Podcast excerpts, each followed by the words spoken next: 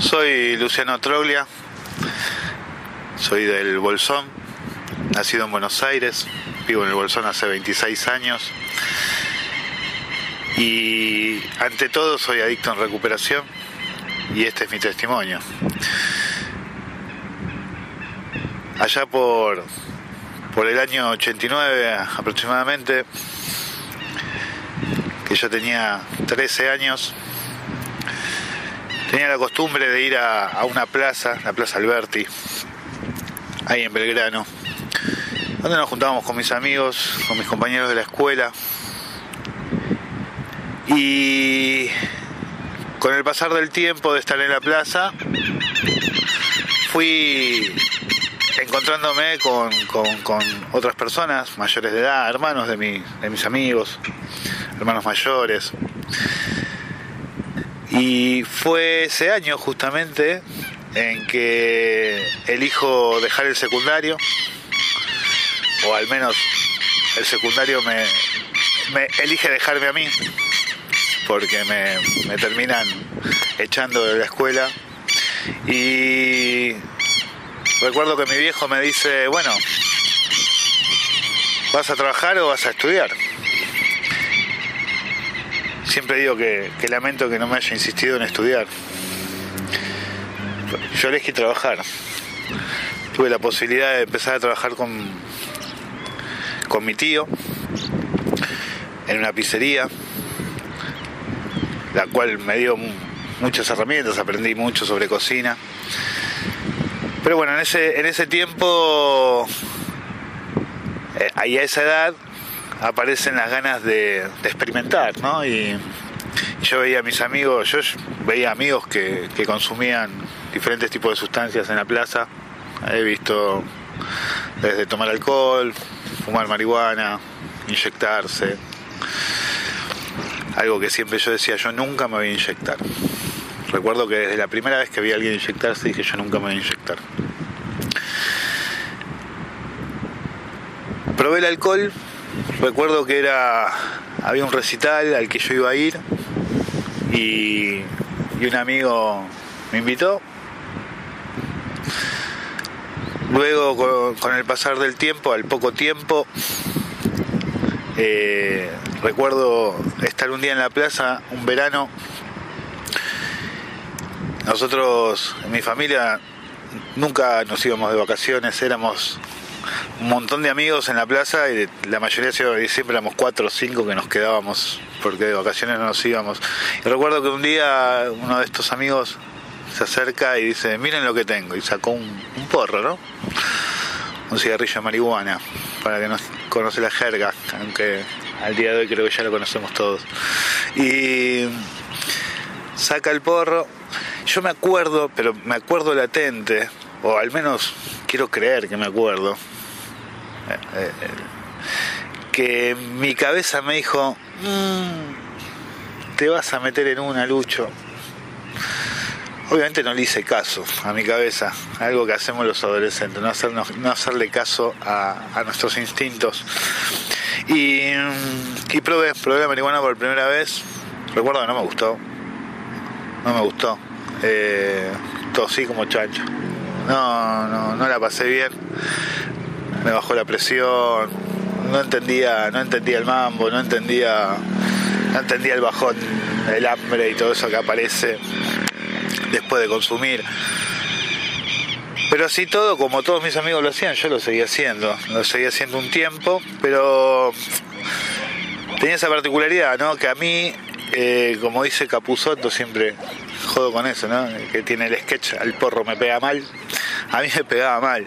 Eh, yo me acuerdo que mis amigos se cagaban de risa, ¿no? La, la re disfrutaban, hasta cierto punto, ¿no? Y yo quedaba, ¿no? Como mirando el horizonte con mi mejor cara de bobo y no, no, no podía hilar palabras, no podía, no podía decir nada.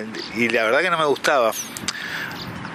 Y una vez más, mi instinto que me dijo, bueno, deja de fumar y listo, que era como lo más fácil, eh, era como lo más simple, dejar de fumar y listo. Eh, otra parte me dijo, ¿y si probás con otra cosa? empecé a, consumir más alcohol, porque el alcohol sí me, elevaba, me ponía un poquito más arriba, pero claro, me, al, segundo vino yo ya quedaba acostado a un costado bajo una palmera, en vez de quedar colgado de la palmera, quedaba tirado al pie de la palmera. Y, y ahí conocí otras sustancias como el ácido lisérgico, las pepas, más conocidas como la pepa, que ahí sí, ¿no? Yo me sentaba con mis amigos y yo me, me reía un montón. El, tiempo fue pasando y cada vez fui, digamos, necesitando consumir más, porque mi cuerpo empezaba a acostumbrarse a la dosis que yo consumía, entonces necesitaba consumir más, mezclar más, y que ácido con un porro, con una cerveza, con un vino. Obviamente en aquel entonces yo no sabía lo que me pasaba y no era lo suficiente, o sea, no era suficientemente consciente para entender que lo que yo me estaba haciendo era meterme en un mundo en el cual salir iba a ser eh, no imposible, pero iba a ser muy, pero muy difícil. No solo el hecho de estar metiéndole en este mundo donde es difícil salir, sino es por qué querría salir si supuestamente me estaba cagando de risa. El tema es que de a poco eh, el cuerpo empezó a, sentir lo, que, lo que me pasaba, digamos, a, tener sus consecuencias, dolores, mal dormir, eh, empecé a faltar al trabajo, empecé a hacer y eh, empezó a aparecer el, lucho iracundo, ¿no? Me agarraban los ataques de, enojo y pateaba las puertas, rompía. Eh, empezó a faltar el dinero, empecé a vender cosas mías, primero, después ajenas, no hace falta aclarar, creo. Eh, Después pasé a, cuando hablo de cosas ajenas, hablo de robarte, iba a decir un celular, pero en ese momento no existía, un, un un Walkman, en aquel entonces de los Walkman, robarte un Walkman a vos, mi amigo, y así, uy, ¿qué lo perdiste? Uy, ¿qué? Y hacerme, ¿no? El boludo. Eh, empezar a perder amigos, empezar a perder la confianza de la gente que me rodeaba, empezar a quedarme solo, empezar a quedarme solo no solo en la plaza, sino también en mi casa empezar a, perder trabajo porque también robas en el trabajo, porque necesitas otra dosis. Empezar a robar afuera, un kiosco, portar un arma, ponerte en riesgo, ser perseguido por la policía.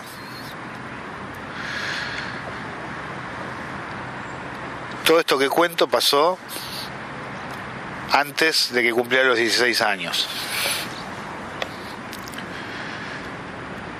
Cuando cumplo los 16 años, o sea, cuando ya tenía 16 años, yo tenía, tenía un amigo, era mi mejor amigo, que tenía 26 él, ¿no? Y con él, él me llevaba a los recitales, me, me cuidaba dentro de todo, dentro de lo que la locura de ese mundo permite, ¿sí? porque dentro de ese mundo, al menos en aquel entonces había códigos, hoy no hay códigos, hoy se han perdido muchísimo los códigos de la calle.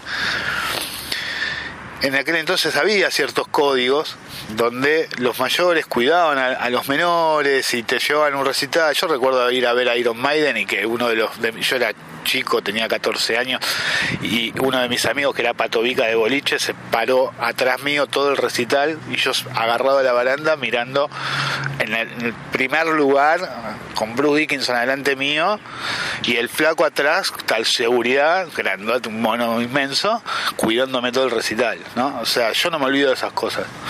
Digo, y, esto, esto lo digo porque uno dice, el amigo que te da droga, ¿no? Eh, no es una mala persona. No entiende en el mundo en que está metido y ser parte de su mundo para él es un, digamos, hasta un honor. ¿no? Entonces no, no, no, no comprende que te está haciendo daño. porque tampoco comprende que se está haciendo daño a sí mismo. Eso lo puedo ver hoy. Y recuerdo que, bueno, este amigo que era mayor, que tenía 26 años, que no es el mismo que me llevó al recital, él consumía conmigo eh, alcohol, marihuana, ácido, diferentes drogas. Y yo estaba arriba de la palmera y el tipo estaba ahí firme. Claro, después entendí, consumía cocaína este muchacho. Entonces un día recuerdo que lo enganché consumiendo atrás de un árbol. Sabía ido ahí esconder. Me hice el boludo, le di la vueltita. Eh, ¿Qué está haciendo? Convídame. Recuerdo que me, Marcelo se llamaba, se sigue llamando.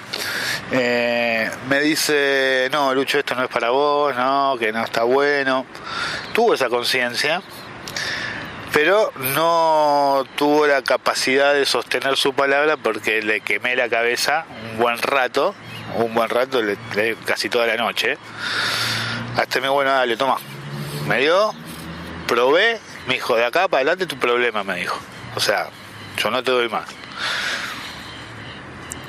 Yo no recuerdo si me gustó, si no me gustó. Lo único que sé es que al muy poco tiempo, estamos hablando de dos días después, yo ya sabía dónde comprar, a quién comprarle, cuánto valía. Digo, era mi problema conseguirla, no fue ningún problema conseguirla. En aquel entonces no era tan fácil como es ahora. Ahora vos levantás una piedra en cualquier lado y encontrás un puntero. En aquel entonces era un poquito más difícil. Había racia, los menores nos llevaban presos por estar en la calle, era, era, otra, era otra cosa. Eh, empecé a consumir cocaína por sobre toda sustancia, digamos, era, de hecho era la única sustancia que consumía porque cuando yo consumía cocaína no consumía alcohol, no podía, no mi cuerpo no la no, no, lo toleraba, mi garganta, o sea, no me pasaba por la, la garganta, no podía tomar.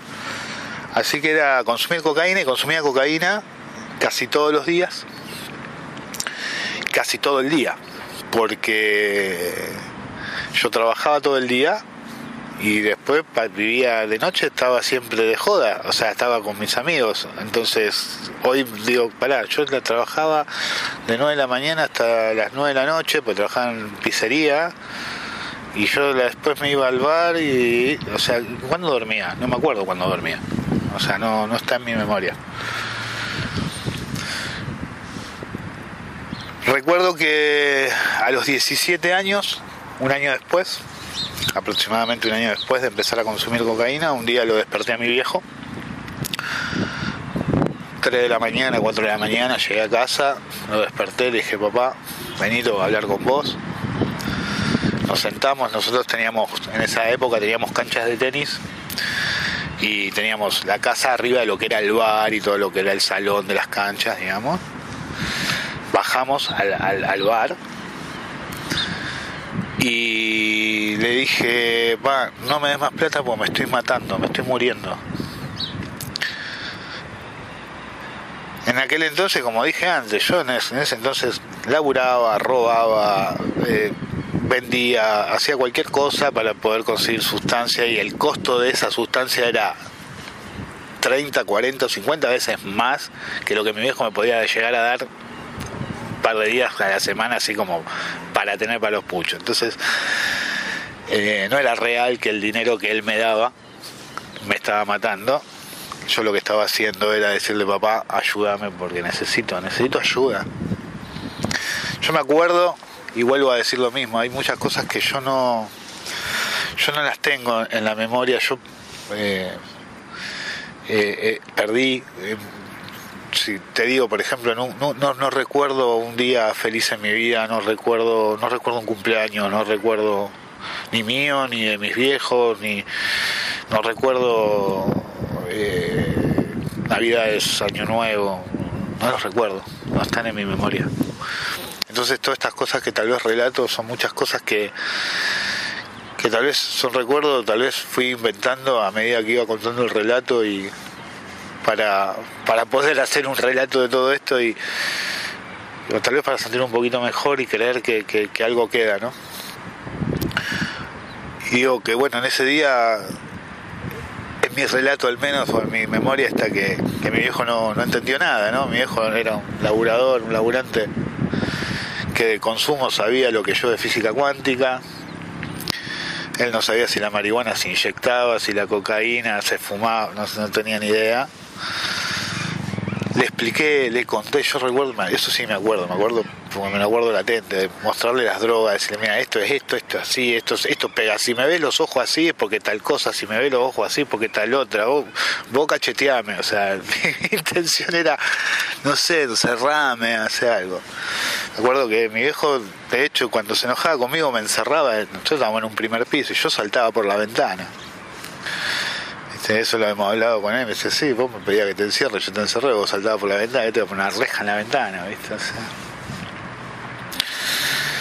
Eh, muchas veces los, los, adolescentes pedimos, ¿no? Que el otro día lo hablaba con, con un docente de esto, que los, los adolescentes te piden más este más presencia de los adultos, ¿viste? Más límite y todo, y, los adultos te dicen, pero yo le pongo límite, no me da ni bola. Y bueno, es un poco el, es el ida y vuelta entre adolescentes y adultos. Eh, funciona así. No por eso vamos a dejar de poner límites. En algún momento entra el límite. Cuestión, eh, como decía, mi hijo no tenía ni idea, o sea, no tenía la más pálida idea. Y empezaron a llevarme a un psicólogo, a un psiquiatra, me acuerdo, un psiquiatra en, La Plata, un psiquiatra de esos que salían por televisión, era la época de, de Male y no sé qué, que eran, hacían programas sobre consumo y qué sé yo, sobre prevención de consumo. Y había un psiquiatra que era recontra reconocido mundialmente, me llevaban a ese psiquiatra, y yo me acuerdo que iba y me sentaba frente al psiquiatra, y el psiquiatra me decía, ¿vas a hablar? No no, no quiero. Del psiquiatra no hablábamos.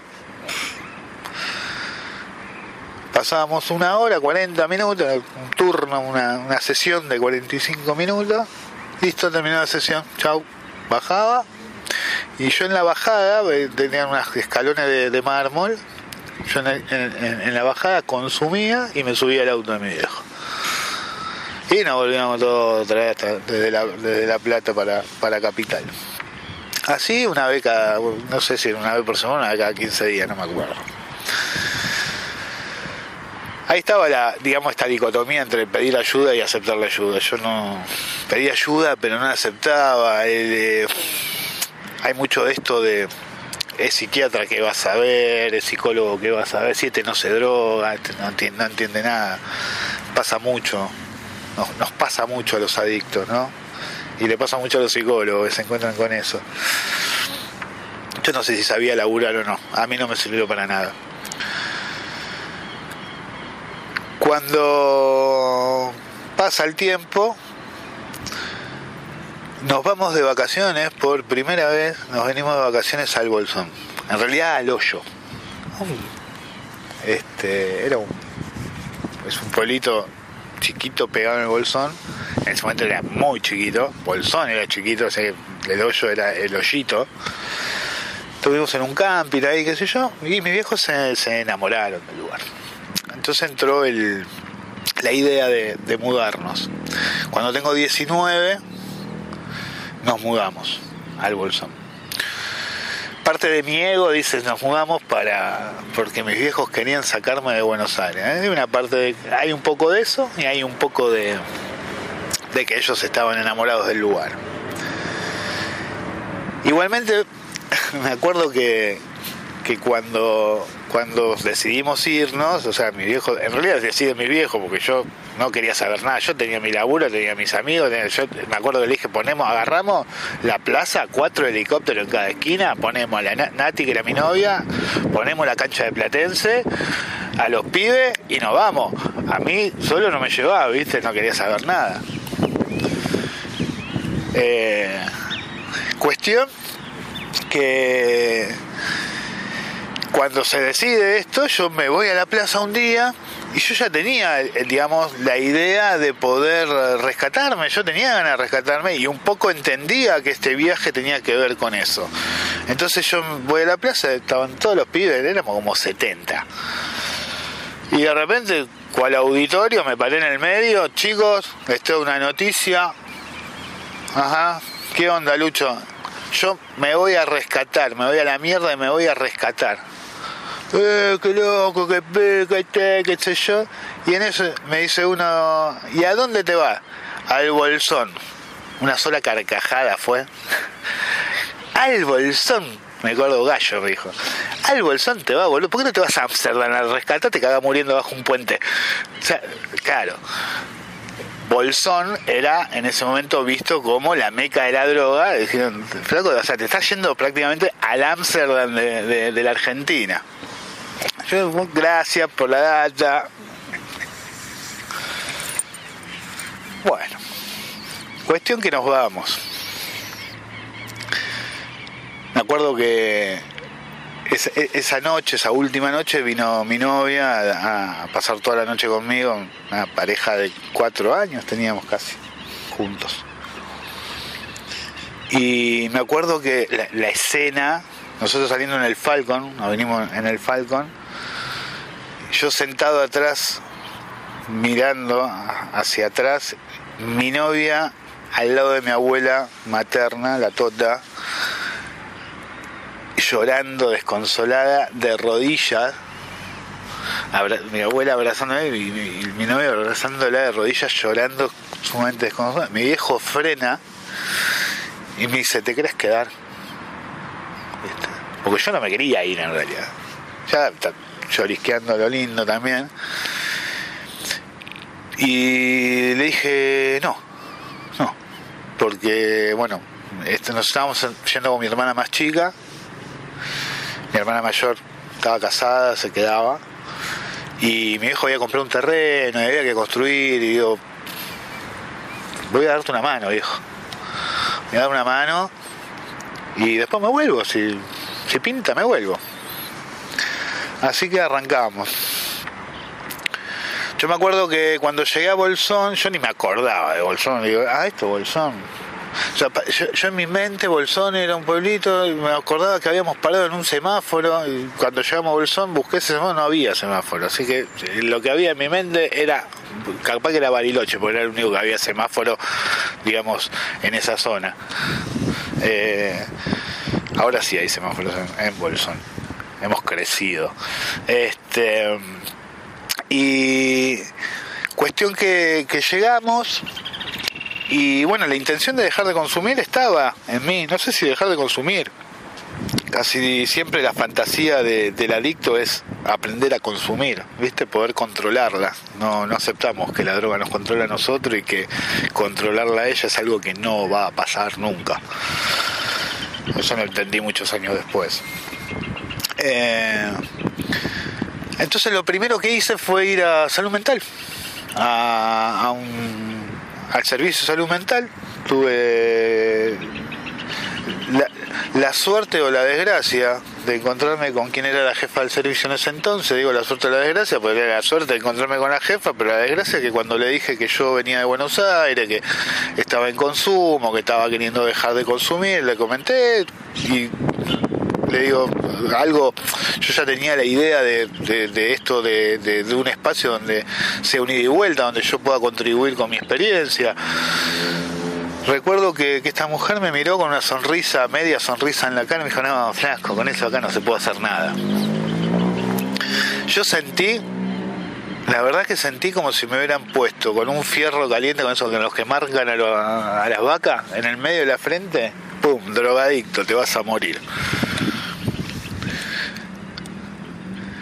Me acuerdo que me fui, me fui a la plaza. Me compré una cerveza y ahí me quedé varios años me quedé ahí. En ese, en ese, en esa, en esa sensación, en ese, en esa soledad, ¿no? Y, y en esa locura. Bolsón en ese entonces, a diferencia de lo que se pensaba, no era la meca de la droga. Eh, no encontrabas un puntero bajo la piedra, ahora sí, pero en ese entonces no. eh, eras porteño, te miraban con mala cara, tenías que estar bancándote en la calle porque te bardeaban. No cualquiera venía y te convidaba algo. Así que lo único que tenía disponible que era la droga legal, que era el alcohol. Así que me dediqué, me dediqué al alcohol, como dice la canción. Horrible canción. Eh, y a pesar de, digamos, a pesar de dedicarme al alcohol, tampoco es que era un alcohólico crónico, sí, tomaba casi todos los días, eh, pude, pude ser un alcohólico este, útil, funcional, que se le dice alcohólico funcional, o sea, yo podía alcoholizarme prácticamente, pero empecé a estudiar, mi viejo, de hecho, me ahí me, pinchó, me dijo, bueno, empezar el nocturno, acá no hay laburo, qué sé yo, si no ¿viste? ponerte a buscar laburo, que era imposible, había, yo venía de laburar en cocina y había dos restaurantes en todo Bolsón y que te tomen era, si no eras amigo de alguien no, no, no iba a suceder. dice, ¿por qué no aprovechás de estudiar? No sea boludo, terminé el secundario. Así que me anoté, me anoté en el secundario nocturno, el SEM 94, escuela nocturna de, del Bolsón. Y, y empecé, empecé a estudiar. Yo me acuerdo Hace, hace poco me encontré con, hace poco, ya unos años, no es poco, me encontré con quien era mi profesor de, instrucción cívica, el Tato, que fue el primer profesor que me vio entrar a la escuela. Y me lo crucé ya en recuperación. Me dice que bueno, que te veo bien, Lucho, que sé yo, me dice. Yo me acuerdo cuando viniste la primera vez. Me dice entraste, tenías una borrachera, entré de costado, me fui a sentar al fondo, claro, yo venía con todo el, digamos, aparte de estar eh, eh, eh, alcoholizado, que me alcoholicé porque no me daba para entrar a la escuela, porque venía con toda la presión de la idea de encarar un curso con gente grande, porque aparte era una escuela para adultos, yo tenía 19 años y los otros eran más grandes, digo, acá, viste, pinta y que soy de Buenos Aires, yo tengo que entrar, viste, que entrar con el pechito levantado porque acá me comen crudo. Era como, para mí entrar a la cárcel, ¿viste? Va a decir, bueno, va en cana dice, bueno, entra con todo porque si no soy la señora de alguno, ¿viste? Como se dice. Bueno, entré, mamadazo, me fui para el fondo, me, voy a sentar bien atrás, veo un banco, me voy a sentar, no había, no había silla. Me voy de espalda con banco, todo, me manoteo otra silla de al lado, pi, pla, plum, pla, clan, hice un quilombo. La cosa salté así que, que, que, que, que, que, que. Yo quedé todo calladito. ¿Viste como, ¿de dónde salió este enfermo? Una locura. Eso me contaba el profesor. Me que bueno, mal que te veo bien ahora. Y así fue transcurrir los cuatro años de, la, de la secundaria consumiendo. Después me metí en el centro de estudiantes. Yo siempre fui de querer hacer las cosas bien. Lo que pasa es que me salía mal. Porque el consumo me estaba siempre acompañando de alguna manera. Es como una sombra ahí que está hinchándote los quinotos y acompañándote. Y por más que no quiera, aparece y nos cuesta muchísimo decir que no. Además de que es, a ver, el consumo es la solución que uno encuentra a un problema mayor, que es el miedo, la soledad, la angustia, el estrés, digamos, de, no poder enfrentar un lugar nuevo, el desarraigo, un montón de cosas que a mí me pasaban. Falta de laburo y, digamos, eran unas cuantas. Cuestión que, bueno, termino el secundario, me pongo en pareja con, con quien es hoy la mamá de mis hijos. Y, y teníamos, digamos, teníamos una relación de, consumo. Los dos consumíamos mucho alcohol. No sé si más yo que ella, si era parejo, pero a los dos nos pegaba mal cuestiones de violencia, de mucha, mucha desidia. Debo rescatar que a, la nena, la que, era hija de ella, yo cuando la conocí, la, nena tenía tres meses, ahora tiene 27 años. Eh, Yo me acuerdo que cuando la conocí y sabía que, había onda, me dije a mí mismo, Lucho, el combo viene con papa. Si no te vas a comer la papa, no te comas la hamburguesa. Y elegí comerme las papas. Criamos lo mejor que pudimos a esa hermosa criatura y la verdad que nos salió bastante bien. No sé, porque, no sé si nos salió bien porque hicimos todo tan mal que ella aprendió lo que no tiene que hacer o si hicimos la cosa bien. La cosa que terminó bien, gracias a Dios. La amo a mi hija, Talía. Eh, después tuvimos otro hijo que tiene 18 años ahora, ya está grandecito. Otro que salió derechito, gracias a Dios. Y, y bueno, fueron pasando los años, nos fuimos a vivir a Bariloche en un momento, bueno, mi, mi ex mujer, la mamá de mis hijos, odio decir mi ex mujer, no sé por qué me sale, la mamá de mis hijos, gran amiga ahora, gracias a Dios, eh, estaba estudiando para maestra jardinera dado que estábamos en, en, la misma, un poco en la misma, ¿no? con, esto del consumo, eh, una carrera de tres años creo que tardó como siete en hacerlo. Fuimos, eh, primero fuimos a Neuquén, o sea, primero estudió en Bolsón, de Bolsón nos fuimos a estudiar, eh, siguió la carrera en Neuquén, después nos, nos fuimos y siguió la carrera en, en, Bariloche, después nos volvimos a Bolsón y la terminó en, en, Bolsón la. Imagínate la vuelta que iba para terminar la carrera de maestra jardinera. Una gran maestra jardinera hoy futura directora del jardín. Eh, sí, hay que rescatar, lo bueno también, ¿no? Porque si no nos olvidamos de que algunas cosas hacemos bien a veces. Y cuando estuvimos en Bariloche, ahí conozco a un grupo de gente y aparece una vez más la diabólica, satánica, horrible cocaína, la cual eh, vuelvo a consumir y empieza nuevamente a ojo, todo esto sin nunca haber dejado de consumir alcohol, cada tanto algún alucinógeno, digamos, no hay que yo estaba rescatado, solamente que no aparecía, yo tampoco la buscaba. Entonces no aparecía, estábamos bien, hasta que apareció. Se apareció sola o la busqué o se fue una cosa que nos pusimos de acuerdo, pero vuelvo a consumir cocaína y cuando ella termina, cuando, cuando la mamá de mis hijos termina, termina su, su carrera, decidimos volver a Bolsón porque ella quería volver a Bolsón y sus padres querían que ella vuelva a Bolsón a vivir. Yo mucho no quería, porque como, ¿qué vamos a hacer? Yo estaba trabajando bastante bien, trabajaba en uno de los restaurantes más importantes de Bariloche.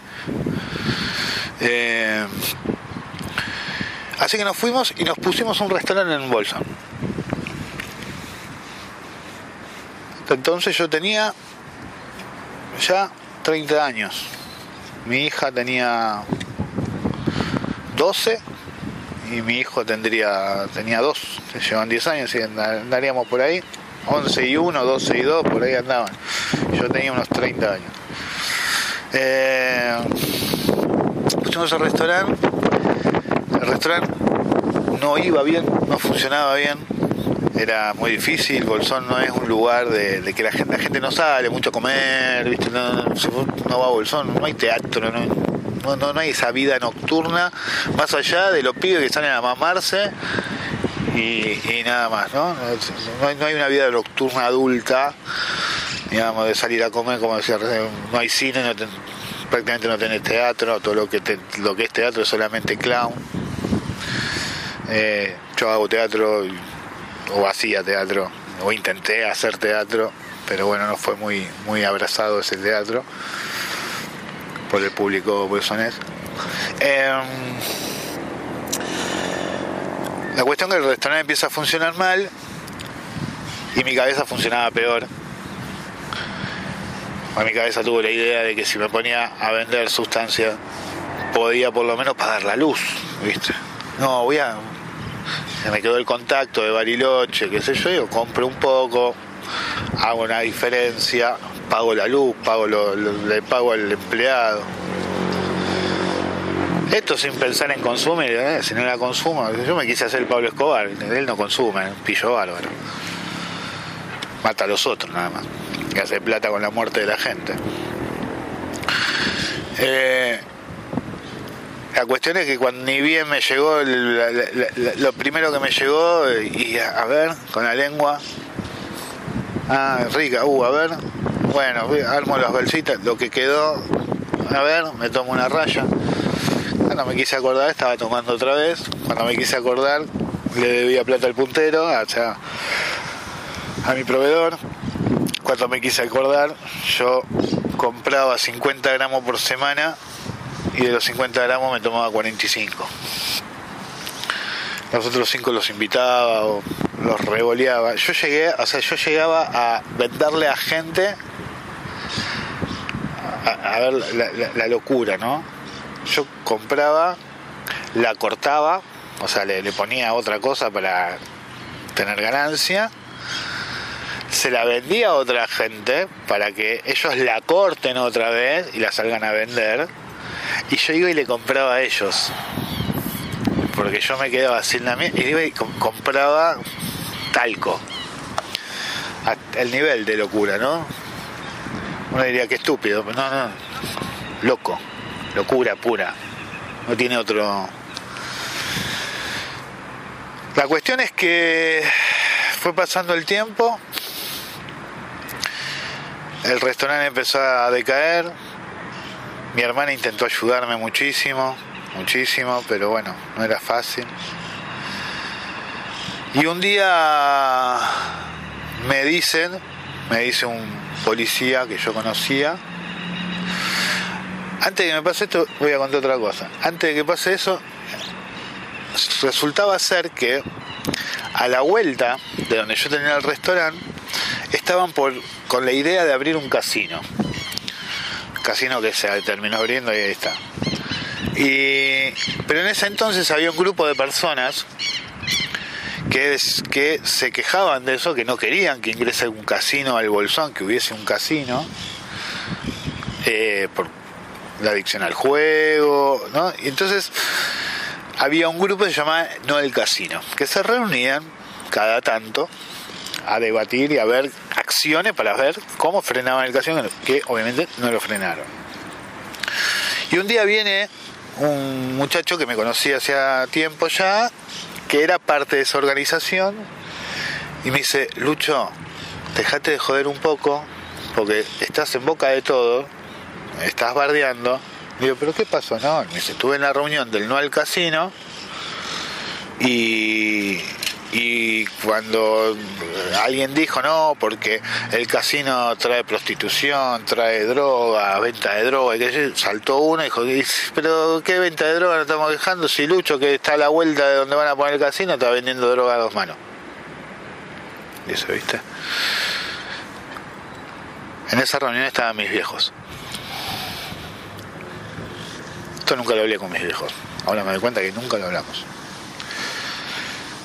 Eh, yo sabía que estaban en esa reunión. No es que mis viejos nunca lo supieron, pero nunca lo... ¿Qué nos pasa a los padres cuando, cuando sabemos que nuestro hijo consume, cuando nuestro hijo anda en ese tipo de cosas? Lo negamos, ¿viste? No queremos creer que sea así. Queremos creer que, que es exageración de los otros, de que ya va a pasar, ¿no? Porque no tenemos herramientas para poder darle una mano y tenemos mucho miedo.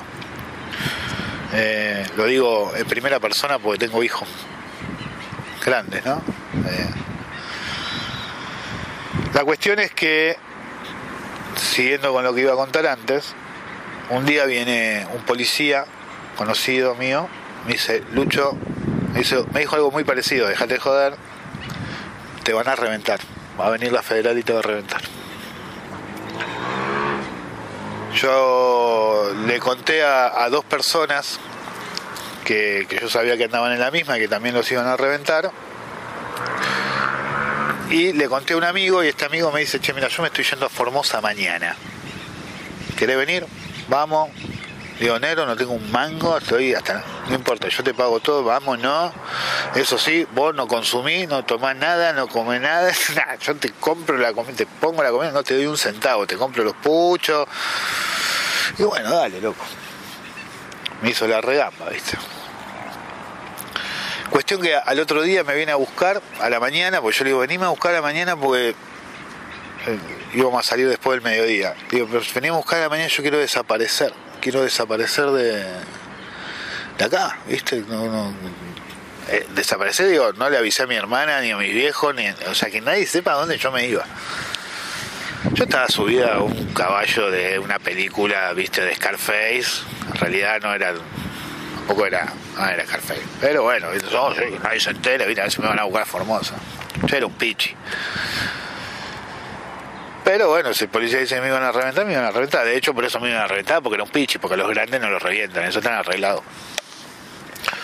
Eh, cuestión, me viene a buscar y me lleva a un restaurante. Me dice, mira, comete algo acá. Me dice, yo me voy a comer con mis viejos, me voy a despedir, te vengo a buscar y arrancamos. Dale ah, estoy comiendo algo, qué sé yo, como puedo, porque yo venía de gira de consumir todos los días, prácticamente mucho no comía.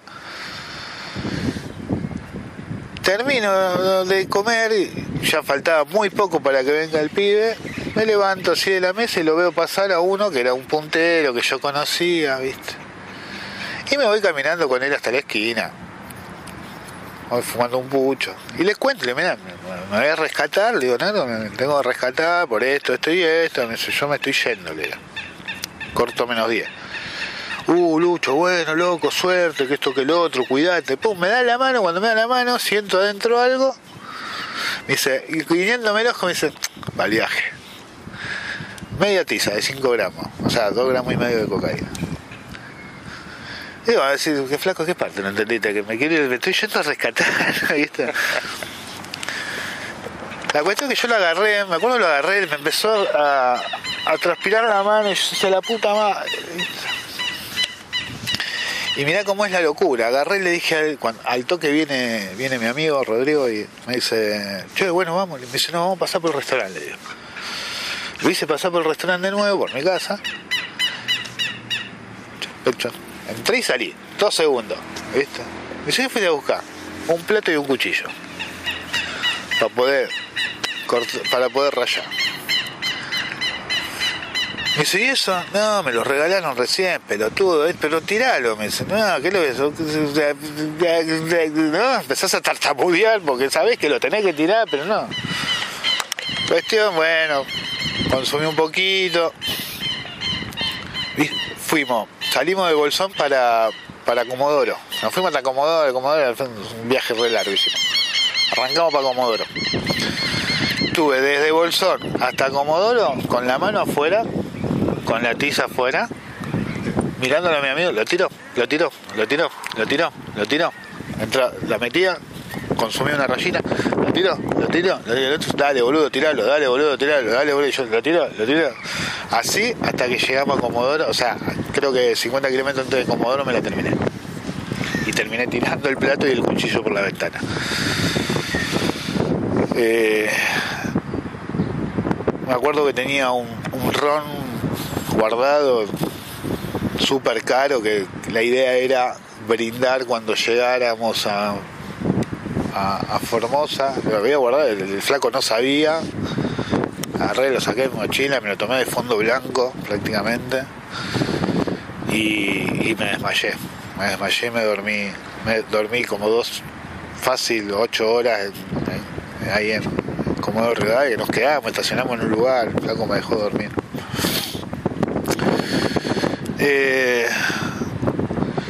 nos fuimos hasta Formosa, en Formosa estuvimos en un pueblito que llamaba Herradura, hermoso pueblito que queda a 40 kilómetros de Formosa capital, donde prácticamente no, o sea, los o sea, las casas eran dos manzanas, o sea, lo que había de casas, ¿no? Y después tenía el hospital, o sea, hospital, tenía una, la salita de salud, tenía una escuela, tenías eh, un cuartel de gendarmería, pues gendarme por todo lado allá en Formosa. Eh, vos cuando entras a Formosa es bienvenido a la ciudad del verde. Y vos no sabés si es por los gendarmes, por el bosque o, por los dólares que hay guardados allá. O por la marihuana también. O que cruza marihuana el Paraguay como loco.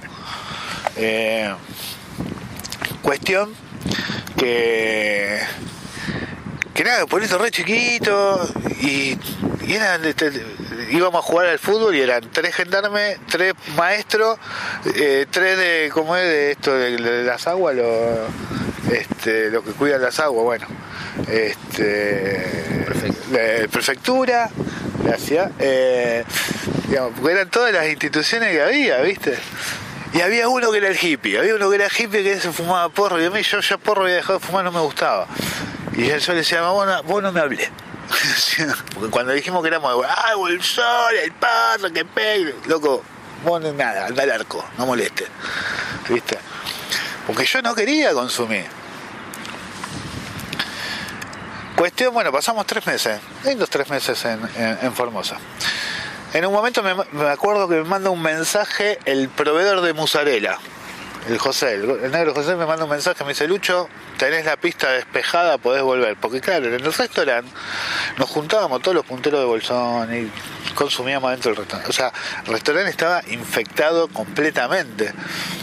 Entonces, claro, cuando eh, se queda mi hermana cuidando el restaurante con mi ex mujer, con, o sea, la mamá de mis hijos, dale con mi ex mujer, eh, con la mamá de mis hijos este, y este hombre me manda un día un mensaje, me dice, venite que ya tenés la pista despejada. Acá habían rajado a todo, pegaron una limpieza así energética al lugar. Cuestión que vuelvo yo. Eh, extrañaba mucho a mi hijo, a mi hija. El nene era chiquito. No tenía. Tendría cuatro años, cinco en ese momento. Yo venía con toda la intención de hacer las cosas bien. Yo quería hacer las cosas bien. Eh, no sabía cómo, pero yo las quería hacer bien. Algo que, que tengo que destacar es que en aquel entonces no había nada ni nadie que me pudiera ayudar.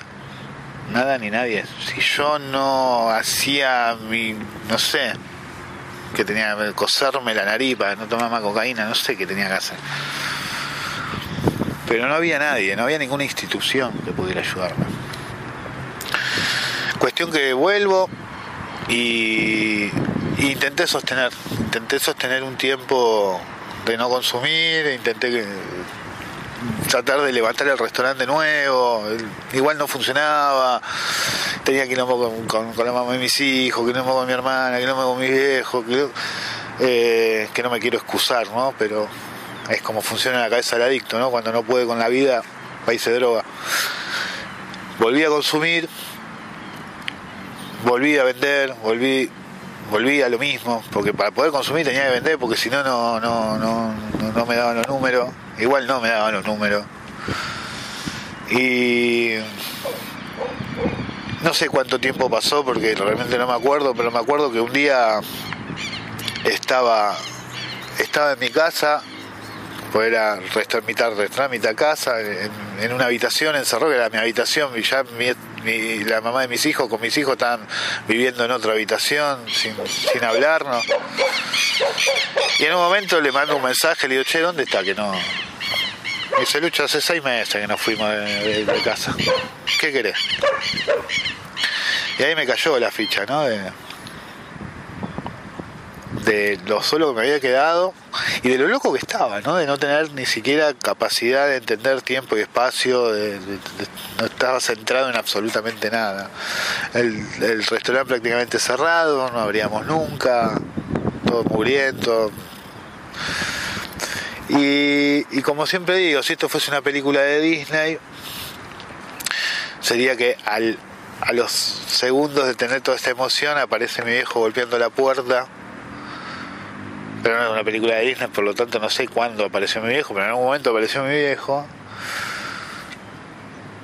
Y, y me dice, Lucho, ahí escuché en la radio que hay un grupo de narcóticos anónimos en Bolsón, que abrió ahora, que no sé qué, ¿por qué no vas? Yo en ese momento tenía 33 años.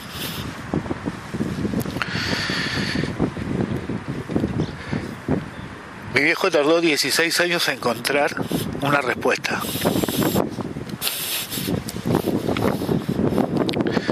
16 años, loco. Y esto no lo digo porque mi viejo no encontró la respuesta como reclamando, sino diciendo, ¿por qué no están las respuestas a la mano? ¿Cómo puede ser que no sepamos los padres o quien carajo sea, no sepamos qué hacer cuando una persona que amamos se está muriendo? Se está destruyendo la vida, está destruyendo la vida de sus hijos, está destruyendo la vida de sus parejas, de sus padres. Como mierda, ¿no? No sabemos qué hacer.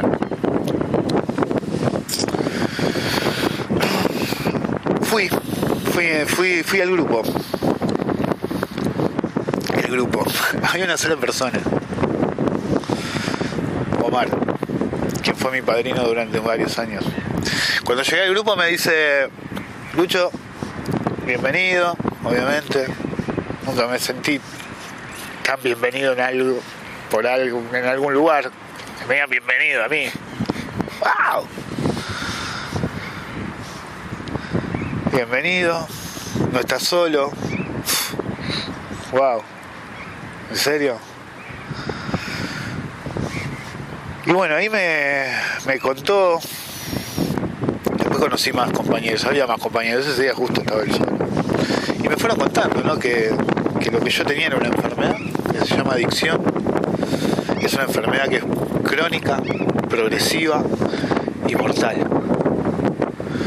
me contaron que me dijeron que yo no, no, era culpable de todo lo que me había pasado, ¿viste? Cosa que yo no podía creer. Pero que sí era responsable de mi recuperación, que ahora más la responsabilidad sí era mía. Que lo único que tenía que hacer era ir todos los días al grupo, que solo tenía que tratar de que por 24 horas no consumir, que lo que valían eran las 24 horas, que pensar no consumir nunca más me iba a dar mucho miedo, mucho vértigo y no me iba a funcionar. Es hoy nomás, negro, me decía. Hoy, mañana vemos.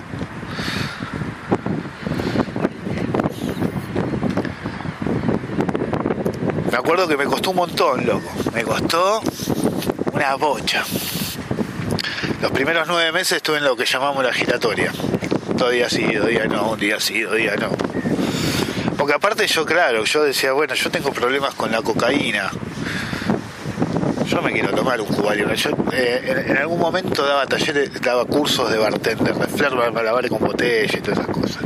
Y para mí la, los tragos copados, bien hechos, no, no alcohólico así de un séptimo régimen, estaba hablando de tragos ricos.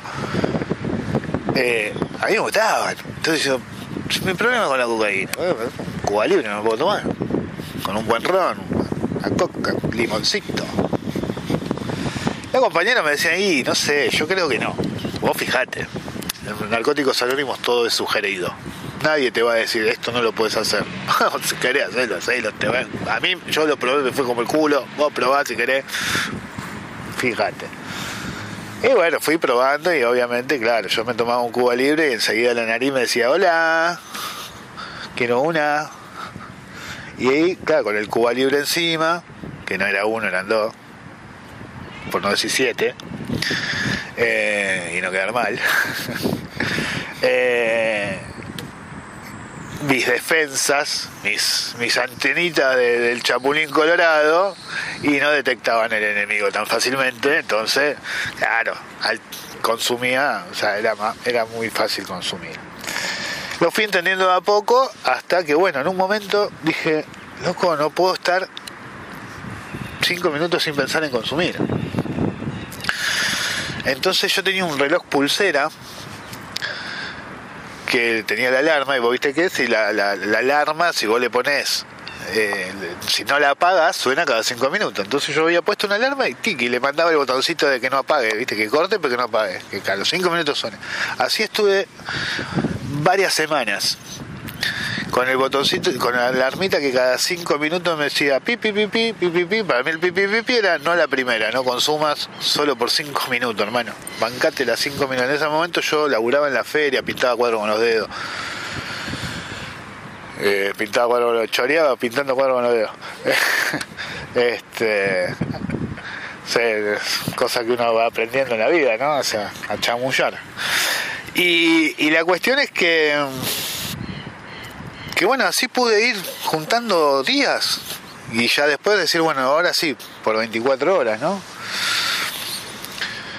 Eh, a mí lo que me salvó fue hacer caso, cosa que nunca había hecho, pero como todos los compañeros de Narcótico Anónimo, que eran todos drogones como yo, me dijeron, mira, yo hice caso y me funcionó, yo hice caso y me funcionó, o sea, hay que hacer caso.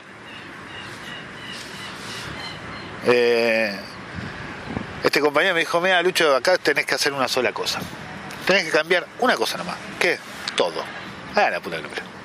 No a la gente del palo, no a los lugares de consumo, no a la primera. Ajá, bien. Y fue funcionando. De a poco fui junteando tiempo y, y fui entendiendo cómo funcionaba la enfermedad en mí y eso me enseñó a cómo funciona la enfermedad, ¿no?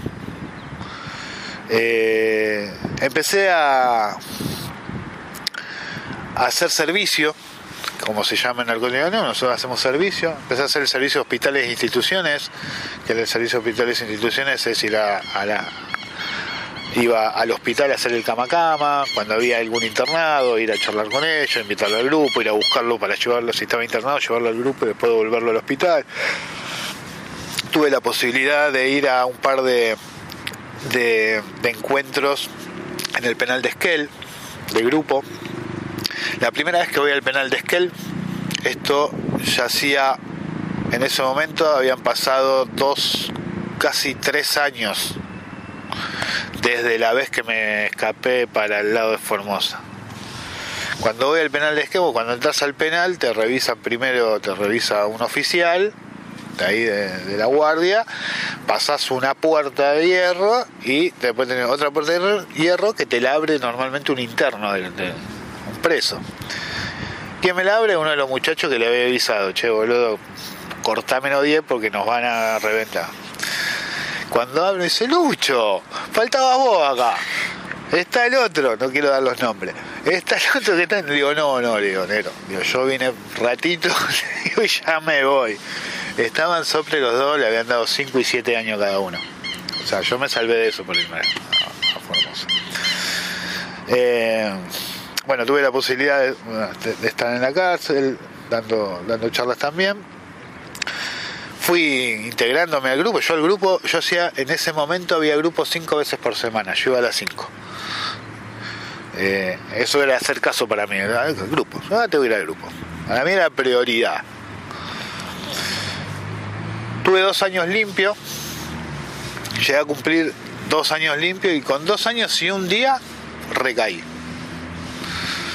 Recaí porque estaba enganchado con una flaca que consumía y entonces mi cabeza me dijo, che, le dijiste que no a la cerveza, le dijiste que no a esto. Algo le va a tener que decir que sí. Estábamos en la casa sola, la flaca se había armado una pipa. Y dije, bueno, entonces mi cabeza de última, le das un beso a la pipa, no quedas mal. ¿quién se va a enterar de que después va al grupo, no pasa nada, tener los años limpios, por pegarle un beso a una pipa de, flores te va te va a enganchar otra vez y a vos nunca te gustaron las flores. La cantidad de discurso que me dio la enfermedad hablándome como loca, así que agarré, le di un beso a la pipa, se la devolví.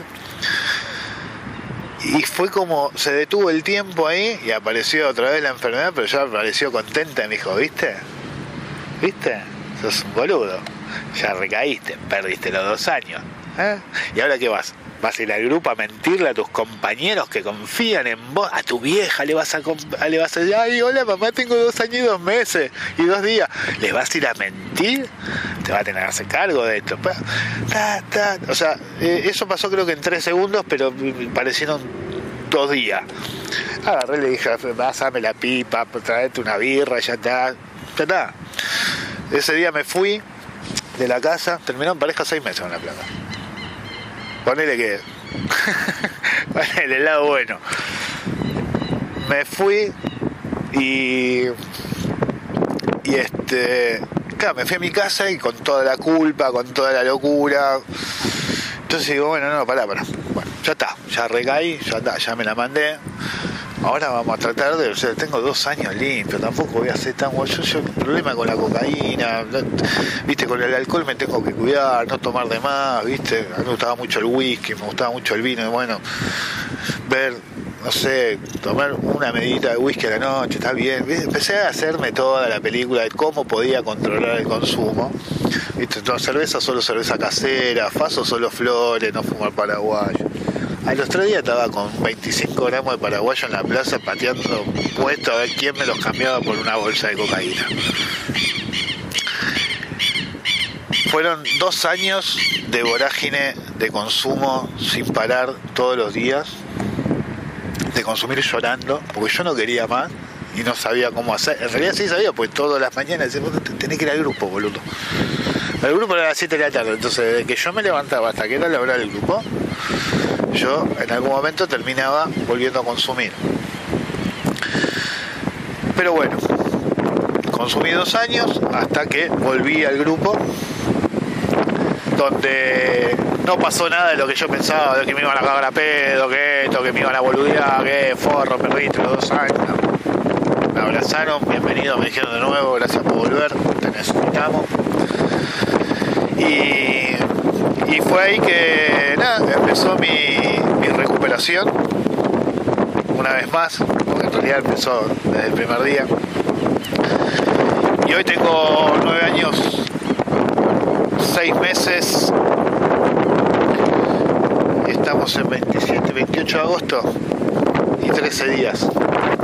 Nueve años, seis meses y 13 días sin consumir. Gracias a Dios solo por hoy, ¿no? Mañana vemos. Y hoy eh, me dio la oportunidad, al estar limpio, me dio la oportunidad de que Pablo Cerasi y, y Verónica Ampudia, los tengo que nombrar, del Bolsón, me convocaran para trabajar en la municipalidad del Bolsón, eh, dando talleres en las escuelas. Eh, armamos un, dispositivo que se llamaba Unidad de Gestión de Políticas Públicas de Prevención de Consumos Problemáticos y Adicciones, más resumido como UPA. Empezamos a dar charlas en las escuelas, empezamos a, a, laburar en el tema y empezamos a capacitarnos. Ahí empecé a capacitarme. Yo tengo toda la capacitación empírica y bueno, empezar a, entrar a lo teórico, y en, un encuentro de una capacitación de Cedronar en Bariloche, una diplomatura, eh, me encuentro con, dos personas muy bonitas, Cristina y, y, este, y Daniel, que, que habían sido parte de un dispositivo llamado La Esquina que funcionaba como un espacio tipo casa de día, donde los pibes podían ir, estar ahí, viste, tenían una computadora, tenían una mesita de ping pong, qué sé yo. Y me encantó la idea. Entonces me vuelvo para Bolsón y le cuento a Pablo, que era mi jefe en, aquel entonces, de che, mirá esto, podremos replicar algo parecido. Ah, déjame que vea, pim Dice, che, Lucho, a, los días, a los pocos días, ¿cómo ve? En vez de la esquina el altillo. ¿Eh? Dice, vení, vamos. Y nos fuimos, estábamos a la vuelta de, la vieja casa de la cultura, arriba tenían un altillo, me dice, si lo querés arrancar, esto es tuyo. ¿Cómo? Ah, subí, era un quilombo, una mure, era un altillo posta de 9 por 9 sin ventanas, sin baño, sin nada. Este, pero dije, vamos, agarrá, meteme un camión de culata acá, te tiro toda la basura, me acuerdo, bueno, en ese momento estaba en pareja con, mi última pareja y, pintamos el piso, las paredes, hicimos electricidad, hicimos todo, todo. Todo a Donoren, yo trabajé a Donoren unos nueve meses más o menos, hasta que después me contratan. La municipalidad soy empleado municipal. Muy agradecido de eso. Eh, el, altillo empieza con esa idea, digamos, de, bueno, pongamos una, una compu, eh, una compu, una biblioteca, qué sé yo, viste. Empecé a armar con cosas que yo tenía en mi casa, un amigo, un amigo que era mi padrino, ¿no? este Omar, el padrino de narcóticos, ¿no? me, prestó una computadora, me dijo, tenela, mientras, hasta que consigas una de la MUNI, tenela. La tuve como tres años.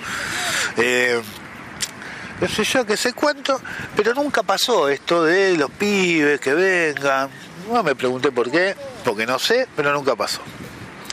Pero sí empezó a pasar que empezaron a venir mamás, papás preocupados, no, porque mi hijo, porque esto, porque aquello. Pues. Y empezó a funcionar eh, un espacio de asistencia. Sin querer, lo cual me exigió que empezara a, capacitarme. Soy consejero en salud mental y adicciones, soy operador socioterapeuta en adicciones, y empezar a capacitarme.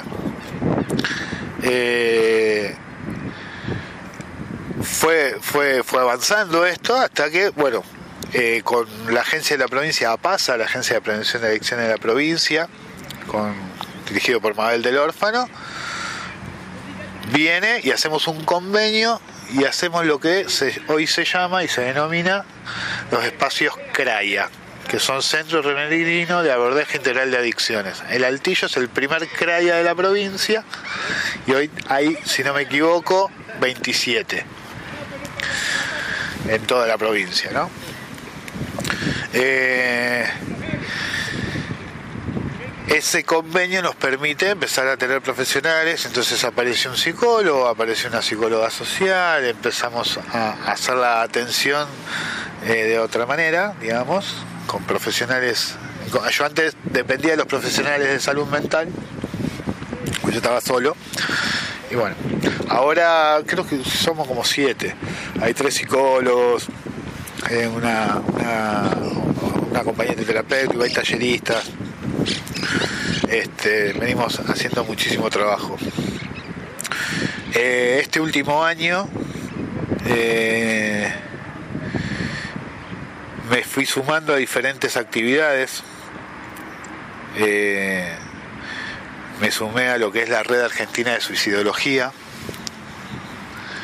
Estoy como este digamos el referente de la red en, en el Bolsón tema que hay que hablar también mucho, que hace falta que hablemos mucho. Y bueno, y este y, ahora, digamos, y en este momento en que estoy haciendo esto, ¿no?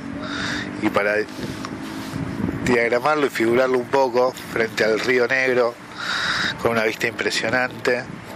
Eh, estamos en Vietma y eh, en el, en el contexto de el encuentro que hicieron la, Asociación de eh, Estrellas Amarillas, donde eh, vinimos a, exponer y, bueno, también ¿no? colaborando y acompañando este tipo de causas, ¿no? Eh, donde la vida está primero.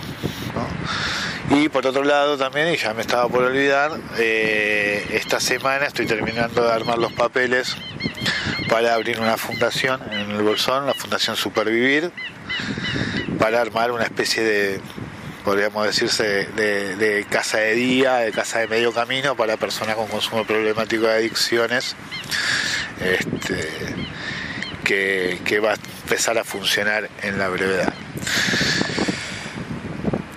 Creo que, que, pasé por, por eh, me voy a tomar el atrevimiento de decir que llevo una hora y media hablando, eh, poco más, y pero bueno, acabo de contar 35 eh, años de mi vida, ¿no? Tengo 47 años hoy y esto arrancó a los 12 más o menos. y hoy estoy hoy estoy bien, descubrí que, que la búsqueda de la felicidad no es otra cosa que la paz. La felicidad no existe, lo que existe es la paz.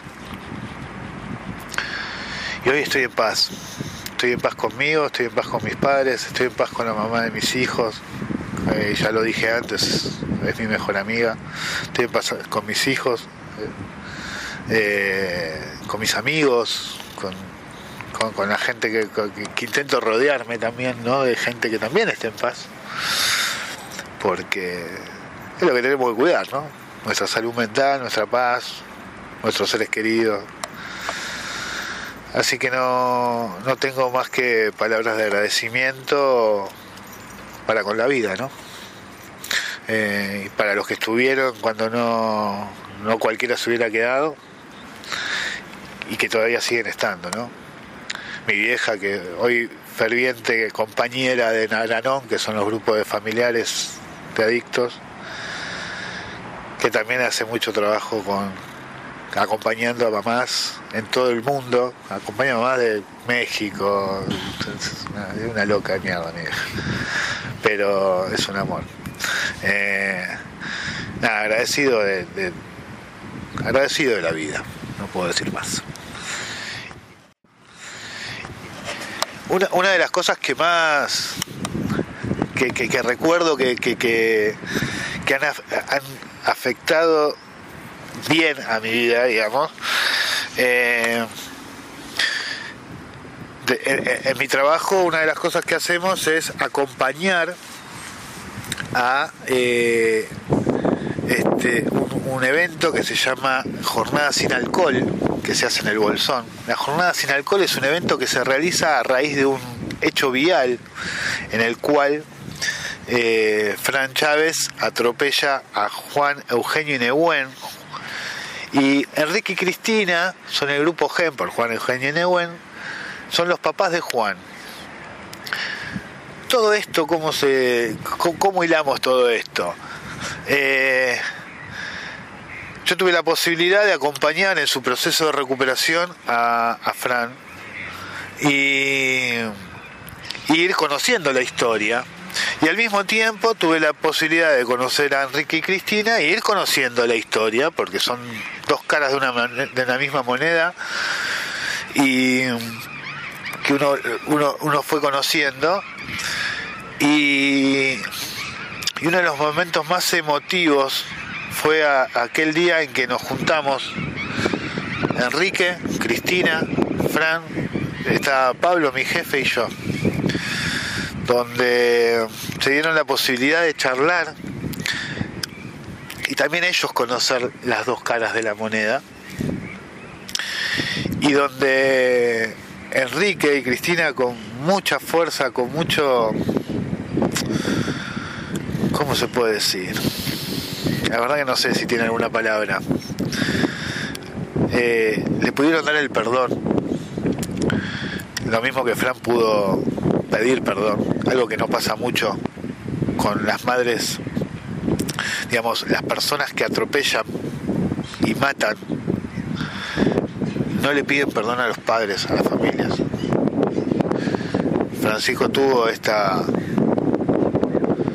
este, tuvo esta oportunidad y, tuvo la valentía de poder hacerse cargo como de lo que sentía y hablar frente a Enrique y Cristina. Recuerdo que Enrique tenía una carterita de, de cuero colgada del cuello donde llevaba un montón de papelitos con notas del hijo, de Juan, de, dibujos, poesía, cosas, y se la dio a Francisco para que la vea, ese fue un momento muy, muy fuerte, sobre todo para Fran, poder darse cuenta de que él, eso me lo dijo después a mí en un momento, me dice, ahora, o sea, pude ver a la persona, ¿no? Porque él nunca vio a la persona. Eh, este, y, bueno, fue, fue, un momento la verdad que muy, emotivo y siempre voy a agradecerlo ¿no? a, Enrique y Cristina por, por la fuerza que tienen de empuje para, para seguir llevando el mensaje, la fuerza para poder perdonar al victimario, como dicen. Eh, lo mismo también a, Fran, viste, que, tenga la fuerza. Él, después de este encuentro, en un momento le dijo a los papás a Enrique le dice, pero yo o sea, siento mucha culpa, siento como que necesito hacer algo y no sé qué hacer, ¿no? O sea, porque volver para atrás no puedo. Y le dijo, salí a hablar con la gente, pasar el mensaje. Y a partir de ese momento eh, yo venía dando los talleres en la escuela y Fran me pidió si podía acompañarme para poder pasar el mensaje. La verdad hemos, pudimos ir a todas las escuelas desde quinto grado hasta quinto año, o sea, primaria y secundaria, este, pasando el mensaje tanto el mío como pasé recién como, como, el, de, como el de Francisco. Y nada, también fue como un antes y después en, mi profesión, podremos decir, ¿no? Eh, eh, el haberlos conocido, ¿no? A Cristina, Enrique, que hoy me presentan a la gente de, Estrellas Amarillas, con quien eh, hoy estuvimos hablando y la idea es seguir trabajando en el futuro. Quieren hacer un convenio con la con la con la fundación tanto una con la otra, quedar conveniadas para trabajar en conjunto. La verdad que, como decía recién, agradecido agradecido mil.